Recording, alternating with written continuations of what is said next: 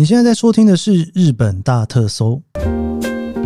本期节目由日本乐敦梅拉诺 CC 酵素洗面乳赞助播出。大家应该都知道，以前的酵素洗颜都是粉状的，但是乐敦这次真的太会了，他们推出了日本的第一款软管型酵素洗面乳，完全符合我们使用洗面乳的习惯。这款梅拉诺 CC 酵素洗面乳因为 CP 值超高，一上市就几度卖到缺货。配方结合了酵素和矿物泥成分，能深入清洁毛孔，加上活性维他命 C，洗脸的同时还能滋润保湿。搭配起泡网使用时，泡沫绵密，洗完后皮肤清透又不紧绷。详细资讯都在下面的资讯栏连接。亲民的价格，不管是自己用还是送给亲友，都很适合哦。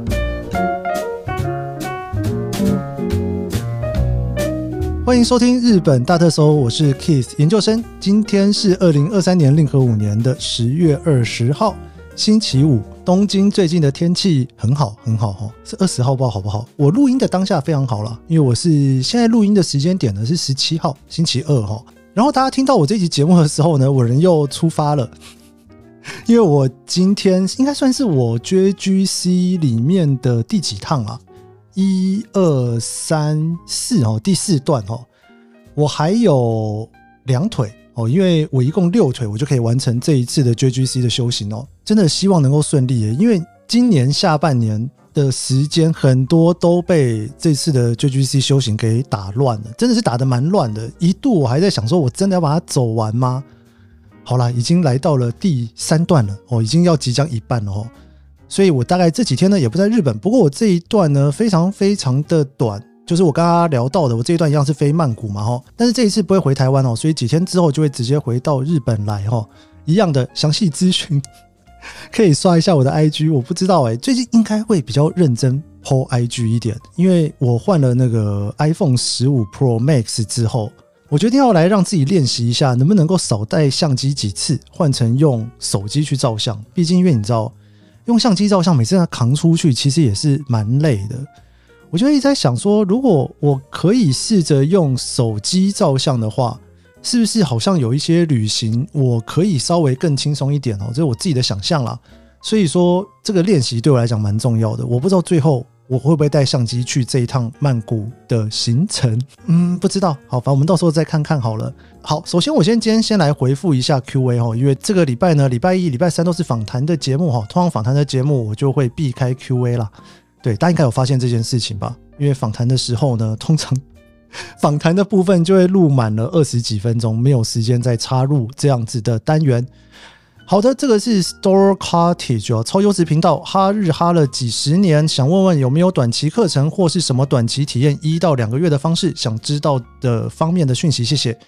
短期一两个月应该语言学校会有吧？但是呢，据我所知道，日本的各个区公所都会有免费的志工在帮你上日文课，这个应该算是一个好像不会太多人知道的消息哦。因为我自己坐在这边呢，我每次每个月。诶，每一个月还每一两个月，我就会收到区公所寄给我的一份，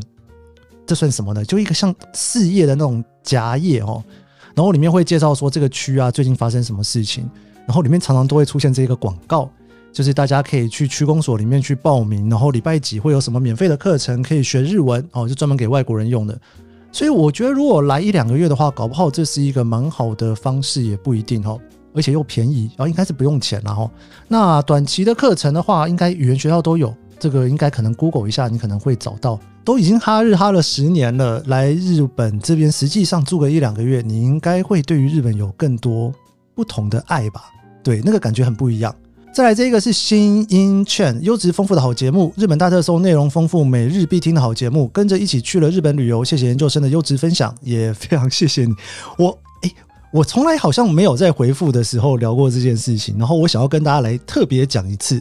哎，日本大特搜的搜吼是搜寻的搜，不是收集的搜。那这个打错这件事情呢，我完全可以理解，因为我自己有的时候打太快都会打错，因为他选字的时候就会搜，因为他选字的时候呢，就会自然而然的选到这一个收集的搜吼。我跟大家分享一下为什么我没有选择用收集的收，我是选择搜查的搜。因为这个概念其实是这样子哦，因为日本呢其实有一个所谓的特别搜查部，这个特别搜查部啊，应该算是特征组织类的概念哦，是官方的组织啦哦，那个跟那种去处理刑事案件啊什么比较有相关的。我其实我还蛮喜欢 “toxo”，就是这一个词汇哦，所以他有的时候也会看到说，其实台湾有的时候大家也会用这一个词。我自己的概念是呢，我想要自己去特别去搜查一些我觉得蛮有趣的事情，所以我选择了这一个搜哦，它其实是搜查的搜，搜查的简称啦，应该这样讲。那如果说我是选择收集的收的话呢，有点像是我这个节目在收集各种东西，好像这两个意思有一点点不太一样的概念。所以就是日本大特搜的搜是手部的搜哦，就是谢谢大家。如果说在选字的时候有时间的时候呢，可以稍微选一下啦。但是我完全可以理解大家会打错这件事情，我有时候也会打错，所以我应该算是已经两百多集节目，我看这个留言已经看了不知道多少则，第一次就是想说，嘿，还是跟大家分享一下，要不然大家一直将错就错下去，好像也不是办法哦。好，再来这一个是小白买无敌推的好节目，研究生帅爆，哎，谢谢谢谢。每次跑步时都会听日本大特搜，仿佛自己也在日本街头，以研究生的视线畅游日本，认识日本的文化，希望能抽中东京马拉松，在东京无障碍的玩走。很喜欢富士山系列和欧某系列的介绍，昭和系列无敌有趣，边听边呼吸，有一种复古的气息。已经预计在十一月参加富士山马拉松，享受枫叶和富士山美景。我会想跑步一样，这样一直跑下去，支持下去。Go！，感谢感谢。哎，不知道你最后有没有抽到东京的马拉松？哎，去年东京马拉松那一天，我有去照相，我其实有被吓到，因为我第一次在东京马拉松的时候出去这样子晃一下，哇，哎，他从这样新宿这样跑一圈，然后跑到那个皇居那边，然后再绕回来到港区那边结束。这个大规模的封路应该一年就这么一次吧？哦。我自己都有点在想，我跑不完马拉松，我是不是也可以去试着看能跑多少算多少？好啦，这个我觉得还是得练习啦，不练习不行哦。祝你能够顺利的抽到，好像是不是已经抽了？我有点不是很确定哦。十一月来富士山马拉松，顺便看枫叶跟富士山美景哦，这个算是非常棒的行程。好，我们今天回复最后一个哦，这个阿玛利蒂多，日本基调，日本钓鱼风气好像很盛行，请问能介绍日本基调吗？哇，这一题也太难了吧！好。我稍微想一下，我稍微想一下，对我其实我自己看日本基调都是在电视上面看到的，电视上面常常会有那个，就是他们找艺人去钓鱼或者什么的，我就在顺便推这件事情，所以我自己就是所有对于日本基调的概念都是看电视的时候看来的哦。我来看看有没有机会可以分享一下这一集。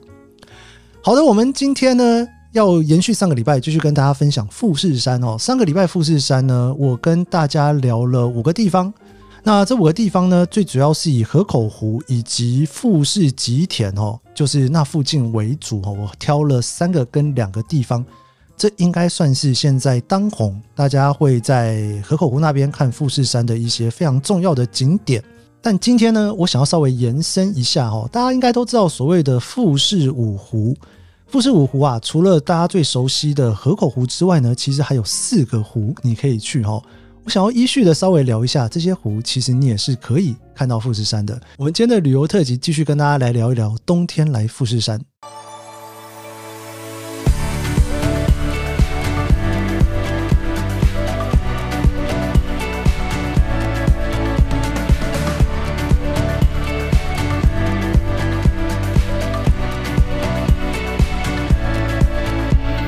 现在这个季节的天气呢，其实富士山真的算是比夏天容易看到非常多了。所以如果夏天没有看到富士山的这个季节，应该要好好的把握才是哈。我们上个礼拜聊了在河口湖旁边的从音乐总馆到富士回廊，然后也聊了大石公园、长崎公园，然后呢有一个算是新的哈河口浅间神社的摇拜所，以及富士吉田那边的新仓山浅间神社，以及富士吉田的本町通哦。这几个应该都算是现在你如果在网络上面看到有人去富士山，大概会经过的地方。那富士五湖呢？其实还有四个湖，除了河口湖之外哦，西湖、山中湖、本溪湖、金镜湖这四个湖呢，其实看富士山都蛮好的，因为我觉得有山，然后你底下又可以看到湖，那种有山有水的感觉，是不是会觉得整个心情蛮好的呢。尤其你如果又可以看到红叶的话哦，所以我自己是非常喜欢去这些湖走走的。不过如果说你今天是搭电车来的话，这些湖啊，其实过去都没有这么的方便哦。所以你大概可能有两个做法，第一个就是说你想要去从不同的角度看富士山，你可以选择租车。那租车的话，你可以从东京那边就直接租车，然后一路开到河口湖这一头来。另外一个方式呢，就是你到了河口湖这边再租车，各有优缺点了哦。那优点的话，在河口湖租车的优点，当然就是你不需要从东京一路开过来，那你就是到了河口湖才开始租，所以你可能你的行李就是要跟着火车一起过来就是了哈。好处的话呢，当然你就不用开那么长一段车嘛。你开这个高速公路，如果碰到塞车也很麻烦哦，尤其如果是假日的话。那缺点的话，就是河口湖这边的租车啊，相对的还是比从东京市区少一点点啦。因为你东京你很多地方都可以租车嘛，那河口湖能租车的地方就是非常非常的有限，所以缺点就是你可能要更早订哦，你才有办法租到车子哦。好，不管怎么样，今天我介绍这几个湖呢，我都会蛮建议大家，如果可以的话哦，可以开车去游湖。然后从那边看富士山，我觉得是比较适合的哈。首先，我先第一个要跟大家聊一个，算是我心目中我自己应该说，在二零一九年之前，如果有人要去河口湖那附近看富士山，我一定会大推的一个地方，它叫做西湖里根汤哦。那边有一个小小的河长村哦。这个西湖里根汤的这个小小的河长村啊。我算是很久以前就认识他哦，因为我以前在带团的时候啊，这个点呢几乎是我们旅行社一定会去的一个点。那因为是一定会去的一个点，所以我还印象很深刻。那时候夏天带四团，哇，夏天带四团真的是一个非常疯狂的事情哦。四团通通都跑去了西湖，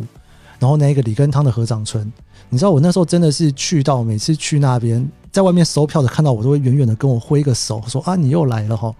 对，为什么我很喜欢这一个地方呢？当然啦，你从西湖那边你也可以看到富士山，但是你在西湖里根汤那边啊，那个河长村算是一个，我不知道大家有没有去过更有名的白川乡的河长村哈。白川乡的河长村，你走进去，你应该会有一种哇，这边是日本吗？怎么在日本有一个这么特别的地方哈出现在这里？那事实上呢，这个西湖的河长村呢，里面的建筑物也跟白川乡的河长村是非常非常接近的，它也是非常类似的盖法所盖出来的一个很传统古老的一种盖房子的方式。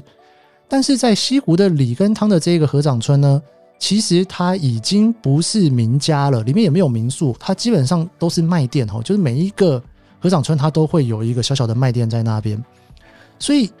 我觉得那个感觉非常好，因为你走在那边，你可以拍到一些你平常拍不到的照片，然后我觉得很值得哦，就是有点像是你去白川乡、小白川乡那种感觉吧。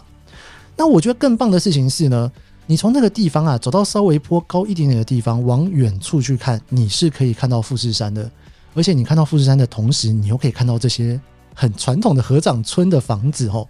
所以这个房子啊，跟富士山在一起那个景象哦，我永远都记得。我第一次要去带这一团去那边的时候，我打开那个博秀，然后打开来看，说：“诶，这个地方合掌村。”我就想说，白川乡看得到富士山吗？当然是看不到啦，那个非常远哦。你那个会有一种那种时光的一种错觉在那里面哦。然后你一边看着它，你一边可以想象着这个河场村的这种感觉，又是一个可能是很久以前盖出来的房子，然后看着那一个富士山。那种感觉很像是有一种把时光机倒退、倒退、倒退，回到一个很久以前的时光，然后坐在那边看富士山的感觉。这是为什么我非常喜欢，也很推荐哦。这是 你看，我第一个就推荐这一个。如果你去富士山那附近，你有时间的话，我真的很推荐大家可以到西湖那边去走走，从那一个小小的河长村那边搭配着一起看富士山，那个感觉真的是非常非常的不一样。再来呢，就是西湖那边再更进去，就是有金镜湖跟本溪湖嘛。从本溪湖看富士山啊，那个是我今年夏天才第一次去本溪湖看富士山，因为它真的算是离河口湖比较远一点点哦的深山里面哦，你一定要开车才有办法进去的地方。那为什么我那时候会去呢？原因是因为我那时候去 day camp 哦，去做当天的露营。我好像之前在有一集节目有聊这件事情嘛，哦，就是在阿抛跟阿伦两个人大量的推荐之后，我终于跑去本溪湖那边露营哦。那那个露营场啊，我觉得真的是感觉非常非常的棒，因为呢，你可以把你的帐篷的扎营直接扎在本溪湖的旁边，离湖非常非常近的地方。你好像那种从帐篷一出来，然后你就会看到一整片的湖，然后远远的就是富士山，哇，那感觉真的是非常非常的漂亮哦。那当然呢，你如果说你来，你没有要去露营，因为毕竟露营这件事情还是需要准备的哦。你也可以直接就是买入场券进去，那当然是要提早预约啦。尤其周末的话，等于说你要跟日本人一起抢名额嘛。那你如果说你买了这种一日券进去的话，你可以准备一些简单的烤肉的东西哦。你可以在那边就是野不算野炊，因为那边其实也算是一个露营场哦。你可以在一个露营区的位置那边，然后你就烤烤肉。如果你是几个朋友一起来的话，烤烤肉，前面就是湖，又可以看到富士山，我真的觉得实在是太美好了哈！我那天真的是有一种这种感觉，就是看了富士山那么多年，第一次有一种真的跟朋友一起去进行一个不太像观光客的看富士山，不知道这个大家可以理解那种不太像观光客的感觉吗？因为你应该很难想象说你在日本是准备一些烤肉的用具，然后在早上的时间这边烤个肉，然后前面就是一整片湖，然后看富士山。而且那边他还有去租那种 SUP 啊，就是甚至在本溪湖那边有一些可以去租船的哦。你可以在湖上面走走，然后你可以在湖上面直接看富士山，因为它离富士山还有一段距离，所以看出去的那种美好感，我觉得是非常非常的棒。这个是本溪湖的部分。然后再来呢，一样在那一头还有一个湖叫做金镜湖。金镜湖应该是富士五湖里面最小的一个湖。那它的水位呢，跟西湖、本溪湖基本上是差不多的哦。所以说以前应该会是同一个湖啦。那后来反正因为一些地理的关系，它现在是一个小小的湖在那边。从金镜湖那边去看富士山，有一个非常特别的看法。中文呢叫做抱子富士哦，子是小孩子的子哦，然后抱呢是拥抱的抱。其实以日文的写法，应该是会先写“子”再写“抱”啦，只是说我们翻译的时候把它翻过来哈。那“抱子富士”的意思呢，就是富士山底下，其实你会看到有一个大士山。那那个大士山呢，其实在富士山大概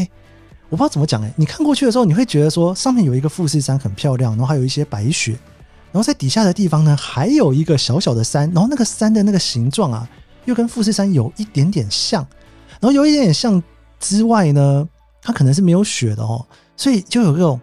幻觉，算幻觉嘛，就感觉好像有两个山长得很像的就在那边哦。这他们叫做豹子富士哦，我觉得真的是还蛮漂亮的哦。那豹子富士呢，有些人会特别去那边拍逆富士。那当然你要拍逆富士的话，那你时间就要早一点点哦，因为你如果说有风啊、水波纹大概出来之后，你就很难看到逆富士。太阳太大也很困难哦，所以大部分人要拍逆富士都会是在很早很早的时候就去那边。但是这个富士山跟底下的大势山的那一个角度啊，而且又有一点好像复制一个山在那边的感觉，好像就只有在金镜湖这边才看得到。一座山拥抱着另外一座山。如果说你对于这个画面很有想象的话哦，我还蛮推荐的，可以到金镜湖这边来走走。那一般来说啦，如果说你是开车的话，这三个呢，我觉得大概都可以在一天之内走完哦。你可以比方说早上先去金镜湖拍个照，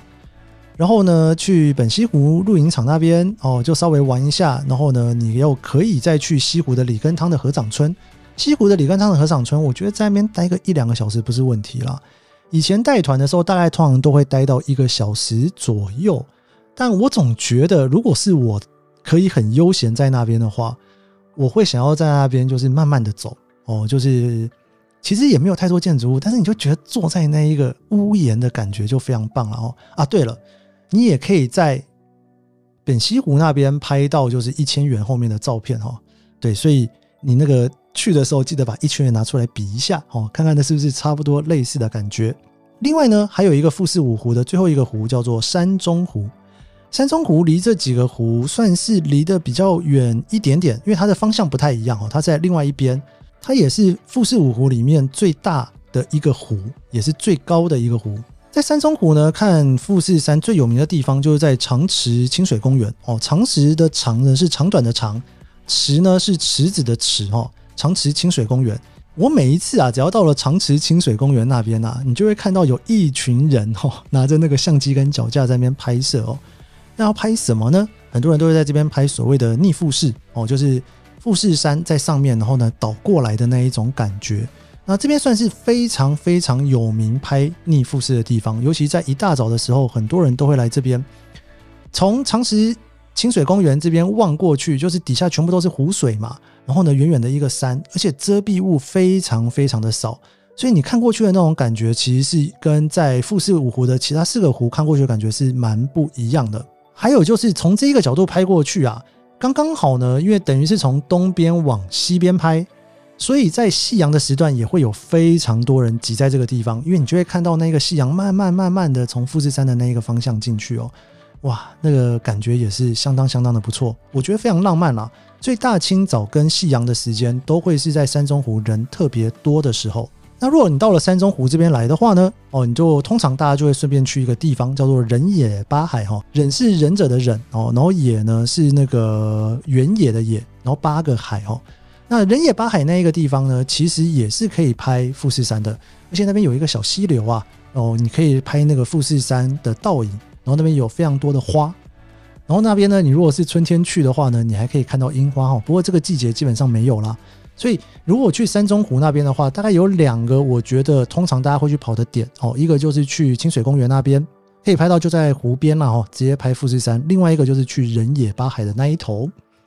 讲了四个湖，我想来。不知道，就临时觉得好像可以讲一下第五个湖哈，不是河口湖啊，河湖上集讲过了哈。哎，香根的芦之湖非常远，其实跟这边完全不搭嘎的一个地方。因为呢，为什么会忽然想到这件事？因为之前有人问我说，到底在香根能不能够看到富士山？答案是可以哈，真的可以看到，只是因为